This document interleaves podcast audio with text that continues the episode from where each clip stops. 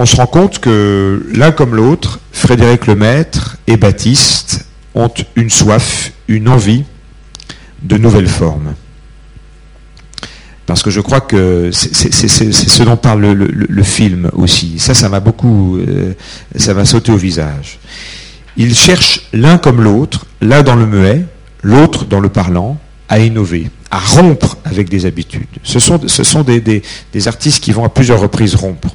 Du côté du parlant, on va en dire quelques mots du côté du parlant, euh, Frédéric Lemaître, qu'on voit ici avec Garance, va, va euh, remettre en cause le mélodrame tel qu'on a pu le voir avec cette répétition. Euh, mais, il aura une envie, c'est de jouer Shakespeare, de jouer Othello. Il le dit à plusieurs reprises. D'ailleurs, dès le début du film, quand il est dans sa chambre d'hôtel, tout seul, il lit Othello.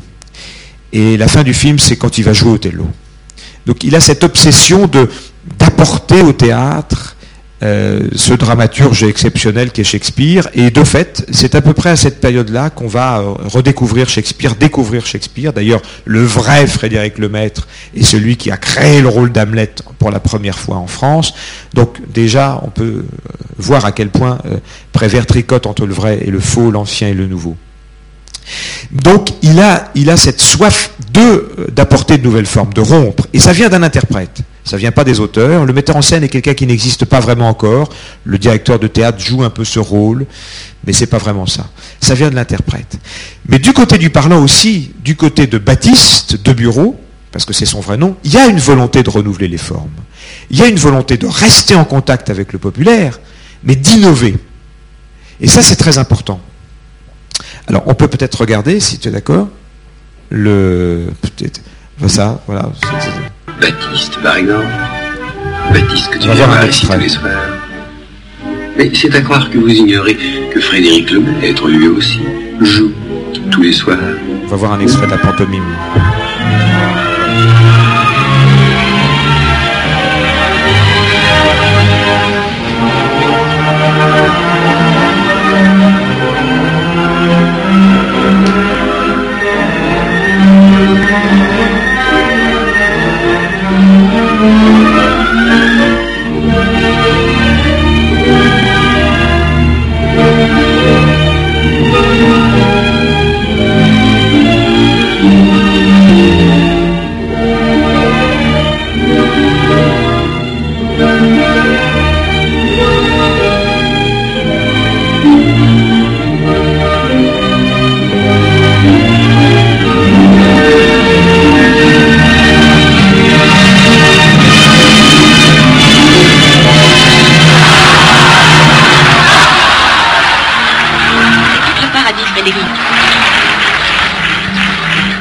Comme cela, moi aussi, autrefois.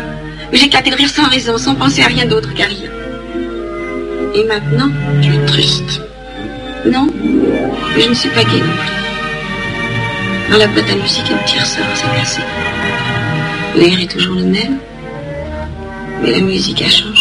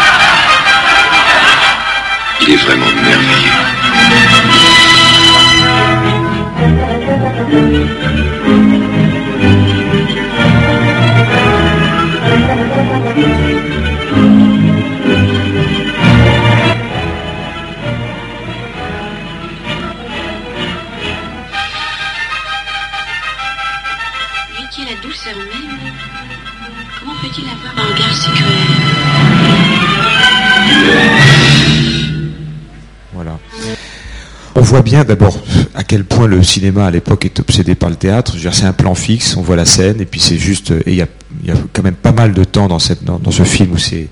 Le, cinéma est encore pas très loin du théâtre. Hein. Et le cinéma parlant encore moins loin. enfin, le premier film de cinéma parlant, c'est 1927. Petite anecdote, là, il tue euh, son père dans la vie, enfin dans la vie. C'est le, fils de Bureau qui tue le père de Bureau. De Bureau, c'était une grande lignée de mimes.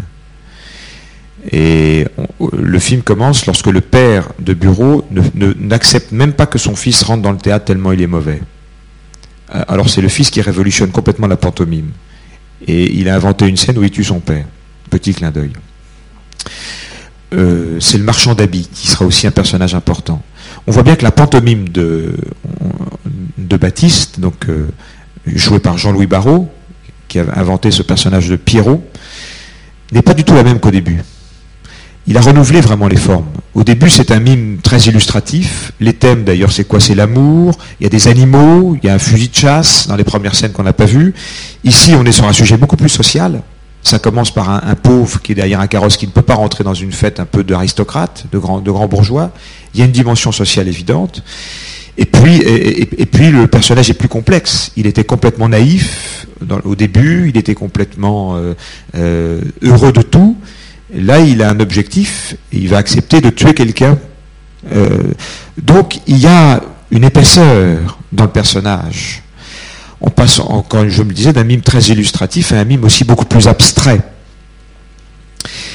Et là, du coup, on peut considérer que Baptiste a atteint l'objectif qu'il s'était fixé je, reprends juste, je, vous lis quelques phrases qui sont dans le film de dialogue entre Frédéric Lemaître et Baptiste au tout début du film.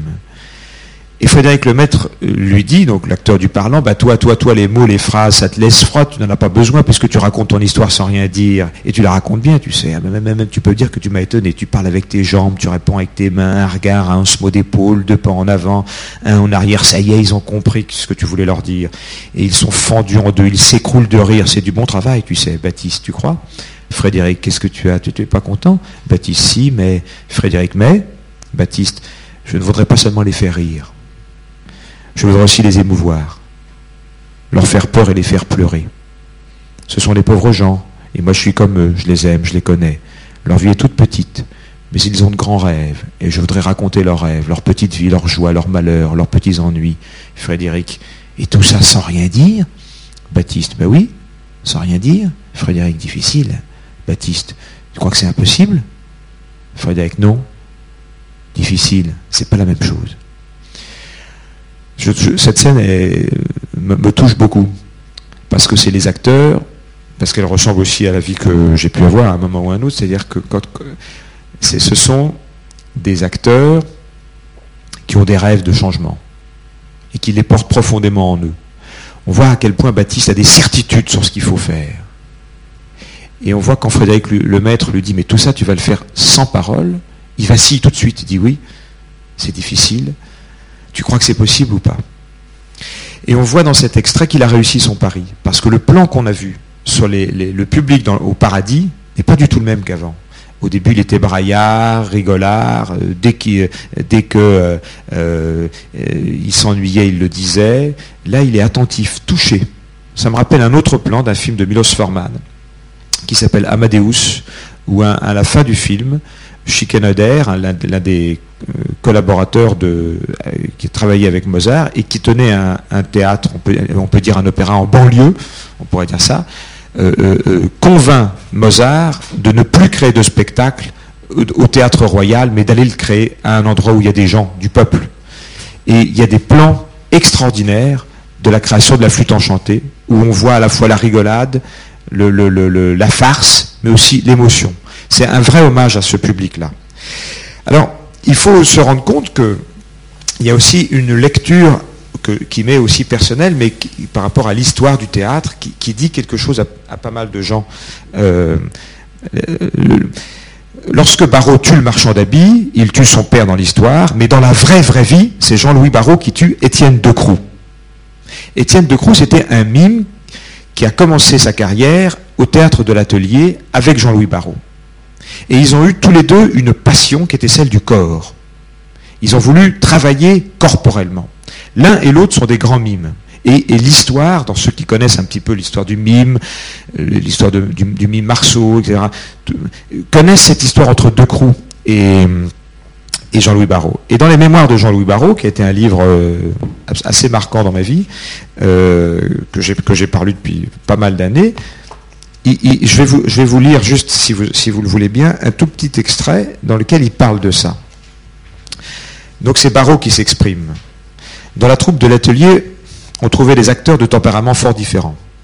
Tous acquéraient une certaine unité grâce à Dulin, mais certains étaient nonchalants, d'autres aimaient jouer aux cartes ou raconter des souvenirs de tournée. D'autres aimaient leur chez-soi et d'autres la boisson. Il y avait même un syndicaliste, chose rare à cette époque, en tout cas inimaginable dans cet antre de bohème pro-anarchiste. Il y en avait un qui stylisait son rôle et le jouait presque en dansant. Il s'appelait Étienne Decroux. C'est donc celui qui joue le père de Baptiste tout au long du et, et qui à la fin joue le marchand d'habits que Baptiste tue. Lui avait des idées. Il cherchait des adeptes. Dès sa première tentative, je fus son homme, enfin son novice. Il me donna mes premières leçons. En un rien de temps, nous fûmes de grands amis. J'étais doué. Si le don est quelque chose qui vous tombe du ciel, qu'on le mérite ou non, je reconnais ce don une seule fois dans ma vie, celui de m'exprimer avec mon corps. C'est pourquoi Decroux s'acharna sur moi, pour moi, et plus tard, contre moi. Il ne doit pas me pardonner d'avoir négligé des qualités qu'à ses yeux je ne méritais pas. Bientôt, nous fûmes comme deux complices partis à la recherche d'un mime nouveau. Decroux est le chercheur, il a le génie de la sélection, il ne laisse rien passer. Devant lui, j'improvisais.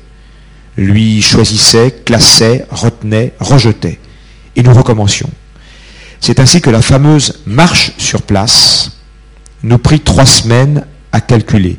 Déséquilibre, contrepoids, respiration, isolement d'énergie. Grâce à lui, je découvrais ce monde infini des muscles, du corps humain, ses nuances, son alchimie, etc., etc.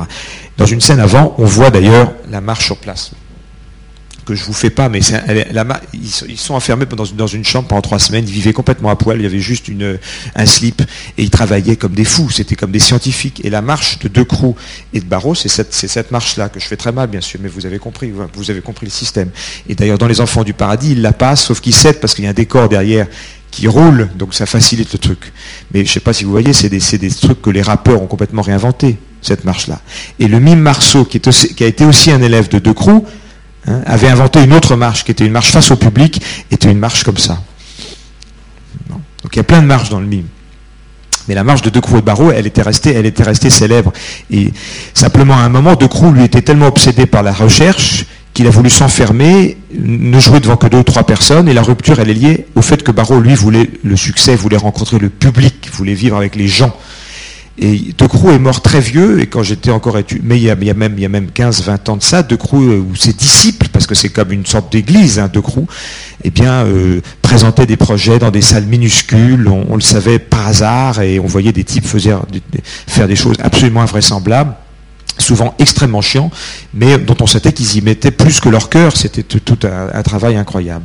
Et donc on voit à quel point la recherche artistique parfois conduit à une impasse. Et Barreau, lui, s'ouvrait sur le public, il a été obligé de rompre avec Étienne Decroux. C'est pour ça que ce meurtre est important. À la fois, c'est deux bureaux fils qui tuent deux bureaux pères, mais c'est Barreau aussi qui tue Étienne Decroux d'une certaine manière. Hein. Et ça veut dire quelque chose, c'est évident. Et voilà. Donc on est toujours. En plus, c'est une question obsédante pour Barreau à cette époque-là, parce que Barreau est l'acteur qui avait le moins de disponibilité pendant le tournage, Barreau le mime, on voit bien, il a qu'un seul don, il le dit, j'ai qu'un seul don, c'est celui du corps. Et de fait, euh, on en parlait avec euh, Lucas, c'est pas le meilleur des acteurs dans le, dans le, dans le film, ou plutôt c'est celui qui a un jeu qui vieillit le plus mal. C'était pas un immense acteur, Barreau. Il est exceptionnel, je trouve, à la fois comme mime, mais aussi comme acteur. Si vous revoyez le film, soyez attentif à ça, comme acteur quand il a encore son visage blanc de mime, bizarrement. Et quand il joue l'acteur, et quand il parle avec Nathalie, tout ça, là, il est merveilleux. alors qu'il ne fait plus le mime. Mais il est comme, si c'était. comme s'il trouvait une simplicité uniquement avec son masque. Son masque neutre, son masque blanc. Mais il manque de simplicité le reste du temps. Il est comme une caricature. Il est peut-être pas comme le directeur du théâtre de Funambule qu'on a vu tout à l'heure, mais quand même pas mal. Et Barrault, lui, a fait cette bascule du parlant, du mime vers le parlant. Parce qu'à l'époque des Enfants du Paradis, comme je vous le disais, il est extrêmement occupé parce qu'il crée le, soulier de satin de Paul Claudel à la Comédie Française. Il est acteur à la Comédie Française, il a rejoint celle qu'il aimait, Madeleine Renaud, qui est à la Comédie Française depuis très longtemps, elle. Et il a monté, c'est un type fou, quoi. C'est lui qui a fait connaître Claudel. Il a monté ce spectacle en pleine occupation. Et c'est pour ça qu'il n'a pas beaucoup de disponibilité. Il fait des allers-retours entre Paris et ça. Donc il est en train lui-même aussi de, passer du, muet vers le parlant. Parce que ses premiers spectacles, son premier spectacle, c'était une adaptation de Tandis que j'agonise de Faulkner, et c'était, il n'y avait pas de parole non plus.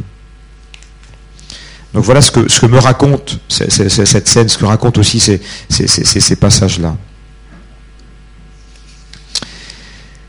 Donc les deux, l'acteur du parlant comme l'acteur euh, euh, ah oui, tiens, oui, oui, DVD 1. L'acteur du parlant comme l'acteur du, mime sont à la recherche de, de nouvelles formes. Et ces deux exigences, l'exigence du populaire et l'exigence de la nouvelle forme, ce sont les deux principes mêmes qui ont présidé à la création du ministère de la Culture en 1958 et qui sont à la base de tout le théâtre public en France.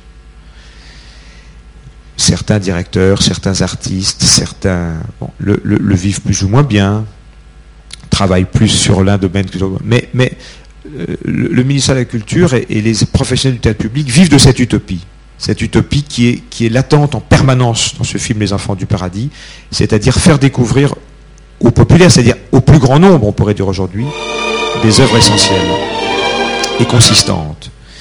Et le théâtre populaire, j'ai une très belle définition du théâtre populaire, qui a été imaginée par Roland, enfin cette définition, le théâtre populaire est celui qui obéit à trois obligations concurrentes, dont chacune prise à part n'est certes pas nouvelle, mais dont la seule réunion peut être parfaitement révolutionnaire. Un public de masse, un répertoire de haute culture, c'est Frédéric Lemaître et Shakespeare, une dramaturgie d'avant-garde, c'est-à-dire des formes nouvelles, en quelque sorte. Oui, c'est juste la marche. C'était une illustration de la marche, finalement. ça doit être un peu avant. Tu l'as vu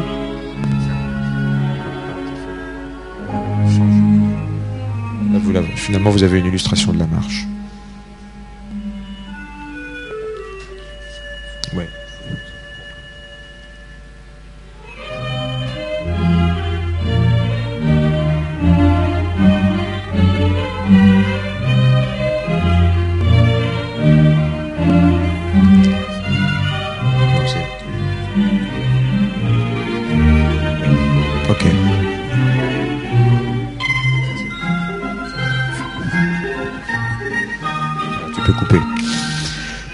J'avais encore pas mal de choses à vous dire. Je pensais que. Donc voilà, mais je, suis content que finalement qu'on ait vu cette marche-là, qui, est vraiment. C'est d'ailleurs la, seule trace qu'on a de toute cette histoire. Il y a des bouquins entiers qui ont été écrits sur deux Crou, Barreau, etc. Peux vous lire la fin. Bon, euh, il faut savoir que Prévert s'est amusé à tricoter, comme je le disais, à jouer avec le vrai et le faux. Frédéric Lemaitre, c'est un vrai acteur. Euh, dans l'histoire. Il a été important. Ça a été un, acteur fétiche pour Victor Hugo en particulier. C'est lui qui a créé le rôle de Ruy Blas. De Bureau, Baptiste de Bureau a été un mime qui a inventé le personnage de Pierrot, enfin qui en tout cas qui l'a revitalisé, etc. Euh, évidemment, c'est un gangster, un gangster qui, avait des prétentions littéraires, qui a écrit des poèmes jusqu'au dernier jour, jusqu'au jour où il allait être guillotiné, qui faisait des petits larcins, qui, qui, qui, euh, qui revendaient des, couverts en argent. Donc, euh, Prévert a pris des petites anecdotes de la vie de certains de ces personnages et, et en a fait des scènes entières. Garance est le personnage complètement inventé. Euh, et le marchand d'habits, euh, qui est un personnage qu'on voit un peu tout le long, est, aussi un peu inventé, mais d'un autre côté, euh, il fait partie un peu du répertoire de la, et de la mémoire de tous. Je ne sais pas si vous connaissez la chanson de Piaf, Chant d'habits. À propos de marchand d'habits, parce que ça fait écho aux activités qui sont menées ici, il y a quand même plein de, encore une fois, d'écho à, l'actualité, ou en tout cas au monde d'aujourd'hui, et notamment un moment quand Lassner rencontre euh, Garance dans un, dans un cabaret et qui lui dit Tiens, j'ai rêvé du marchand d'habits. Et au lieu de dire marchand d'habits, marchand d'habits, comme il le dit dans les rues pour vendre ses habits, il disait marchand d'amis, marchand d'amis. Parce que, champ d'habits, marchand d'habits, c'est un type qui louvoie, c'est un, colporteur, c'est un type qui s'occupe de trouver des accessoires pour les théâtres, de vendre des habits, d'acheter des habits. Mais c'est un manipulateur aussi, c'est un type. Et, euh, euh, Pierre-François, euh, non, oui, Lassner sait bien que c'est aussi un mouchard. Il a ses entrées rue de Jérusalem. Rue de Jérusalem, sur l'île Saint-Louis, c'était là où se trouvait la préfecture. Je vais vous lire la fin, telle que Préval a imaginé, et la fin telle que Carnet l'a tournée. C'est pas la même. Justement, à propos de marchand d'habits, la fin, la, fin telle que Prévert l'a imaginée, c'est marchand d'habits qui découvre Baptiste et Garance qui s'embrassent dans la rue. Marchand d'habits. Eh bien, c'est du joli, du propre. Ça s'embrasse et ça se caresse en pleine rue comme des bêtes. Et pendant ce temps-là, il y a un mort dans la maison. Une devinette, mes agneaux. La pipe est cassée, il y a du sang dans la cuvette, on a égorgé un pigeon. Devinez son nom, son prénom. Je te fais peur, beauté Eh bien, ça me fait plaisir. Aussi vrai qu'on m'appelle couche tout seul, dit virginal, dit bon conseil, dit plus dit bon. Parce que j'ai un fait pour les bonnes mœurs. Baptiste, allez, va-t'en. Tu me dégoûtes. Le marchand d'habits, elle, te dégoûte pas. Hein. Au contraire, hein, c'est la fraîcheur, elle. Baptiste, tu vas te faire, oui champ d'habits. La pureté, le ciel dans les yeux, le diable dans les reins, les jambes en l'air. Baptiste, tu vas te taire, oui, tu vas te taire. Garance, Baptiste. Baptiste, tu vas te taire. Il jette contre le mur le marchand d'habits qui s'écroule en gémissant avec ses hardes, ses habits et ses vieux parapluies. Le marchand d'habits gémissant, frapper un vieux papa sans défense, quelle honte. Le marchand d'habits. Et tout ça pourquoi? Pour qui? Pour une catin, et comme les deux autres s'éloignent, il se relève. Quel sale monde, il n'y a plus de morale, il n'y a plus rien, des dépravés, des putains. On devrait les enfermer, les fouetter. Oui, les fouetter. Il s'élance derrière eux en titubant. Le marchand d'habits, Baptiste, écoute-moi, rentre à la maison, les carottes sont cuites, la fête est finie. Rentre à la maison, je te dis. Et ta putain, laisse-la, laisse-la sur place, dans la rue, ta putain. Baptiste, de plus en plus pâle, se jette sur lui. Baptiste, tais-toi Le marchand d'habits, dans la rue, parfaitement, ta putain. Baptiste, hors de lui, lui arrache la canne des mains et lui assène un coup terrible sur la tête. Ô Jésus-Marie, Baptiste. Dit Garance, Baptiste, il est mort, mon pauvre Baptiste. En 1900, au début de la guerre, où Carnet et Prévert cherchent un sujet de film, on vient de leur refuser un film. Ils croisent Barreau à Nice et il dit T'as pas un sujet de film Et Barreau leur dit Moi je suis en train de travailler sur un sujet. C'est l'histoire d'un mime de bureau qui, était, qui manipulait parfaitement la canne, qui était une star boulevard du crime. Et lorsque quelqu'un a voulu agresser la femme de De Bureau, il a frappé son agresseur avec la canne et l'agresseur est mort. Donc De Bureau a eu un procès. Et le jour de son procès, tout le boulevard du crime s'est rendu au procès de De Bureau, non pas pour savoir s'il allait, oui ou non, être exécuté, être condamné, mais pour entendre sa voix, que personne n'avait jamais entendue. Et c'était et, c'est comme le premier jour où Chaplin a fait un film parlant, il a eu un succès considérable parce que tout le monde voulait entendre la voix de Charlot. Et donc il donne cette idée à, à Carnet, à Prévert, qui en tombe fou amoureux, et ils font un film. Simplement, ils vont laisser complètement tomber cette fin. La fin des Enfants du Paradis n'est pas celle-là, on va la voir et on va terminer là-dessus. C'est d'ailleurs, d'après les critiques que j'ai pu voir à droite à gauche, un peu le morceau d'anthologie, la partie la plus, la plus forte cinématographiquement. Voilà. C'est la séparation.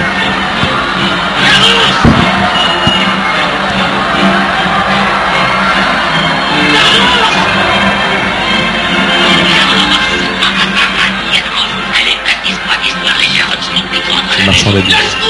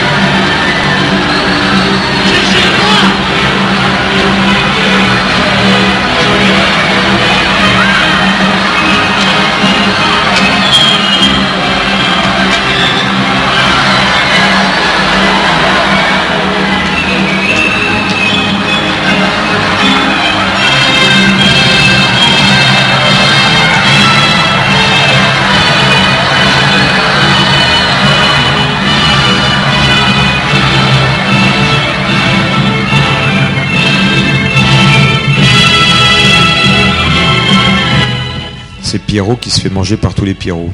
Parce que le carnaval, c'est. Voilà. je vous remercie. J'espère qu'on s'est promené un peu ensemble. Je n'ai pas dit euh, tout ce que je voulais dire. Et on, on, pourrait écrire des dizaines de livres sur le, sur le film. Et voilà, merci pour cette promenade qu'on a fait ensemble.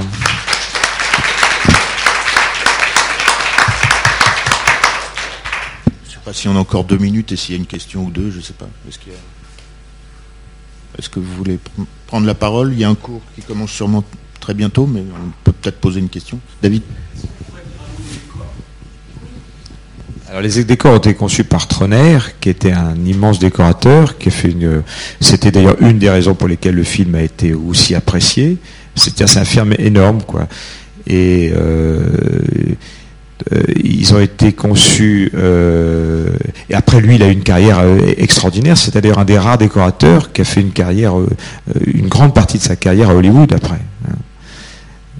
Donc la reconstitution, on est vraiment dans du théâtre qui cherche à reconstituer historiquement les choses, à travailler sur une période qui a été une période d'accalmie. On est en pleine restauration. Euh, après dix années de Révolution française, après plus, plus que ça, après les guerres napoléoniennes, la France se repose un peu pendant la Restauration. Et donc émerge ce mouvement, le romantisme, la fête, le théâtre forain, etc. Euh, voilà, c'est comme... Euh, c'est étrange que toute cette fête ait été tournée pendant l'occupation. Hein. D'ailleurs, c'est une des raisons aussi pour lesquelles le, film a connu des tas de difficultés. Ça a été interrompu, commencé à Nice, puis tourné dans les ateliers de Joinville, etc. Ouais. étant juif et Cosma aussi, euh, les deux étaient euh, dans l'arrière-pays de Nice, euh, cachés, travaillaient dans la clandestinité et apparaissant au générique, non pas sous. Ah, oui, mais euh, dans la clandestinité, voilà, c'est ça, c'est ça. Puisqu'on parlait de Mozart, je voulais juste vous faire partager juste une dernier, dernière petite chose qui s'est dite hier euh, à la fin de la conf d'Edouard Perrault, et, il l'a dit hors micro, et j'ai trouvé ça assez chouette. Euh, le, secret du génie de Mozart a, beaucoup à voir avec ce qu'on a vu là et ce que tu as dit sur, sur Mozart. Pourquoi Mozart est-il supérieur à assez contemporain. Et donc Édouard Perrault, qui fait des études de musicologie, avait travaillé sur un concerto de Mozart, l'ayant décortiqué par tous les bouts pendant deux semaines, et n'arrivait pas à découvrir le secret. Mais le secret, c'est que Mozart, quand il écrivait, quoi qu'il écrive, quoi qu'il écrivit, des sonates ou autres, pensait opéra. Et toute la musique de Mozart est euh, innervée, insufflée par l'esprit de l'opéra, et c'est ce qui donne, et c'est ce qui dépasse, ce qui permet de dépasser la simple écriture euh, musicale. Il se passe toujours quelque chose.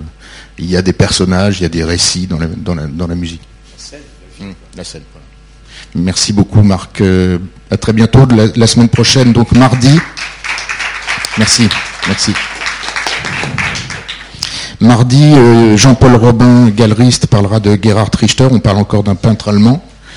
Et le lendemain, alors en ce moment, on a deux séances par semaine, pour ceux qui, souhaitent, pour les, pour habitués. Euh, le lendemain, Philippe Meyer parlera de Paris. Euh, à partir d'une phrase de Charles Quint, Paris, la seule ville qui soit aussi un monde.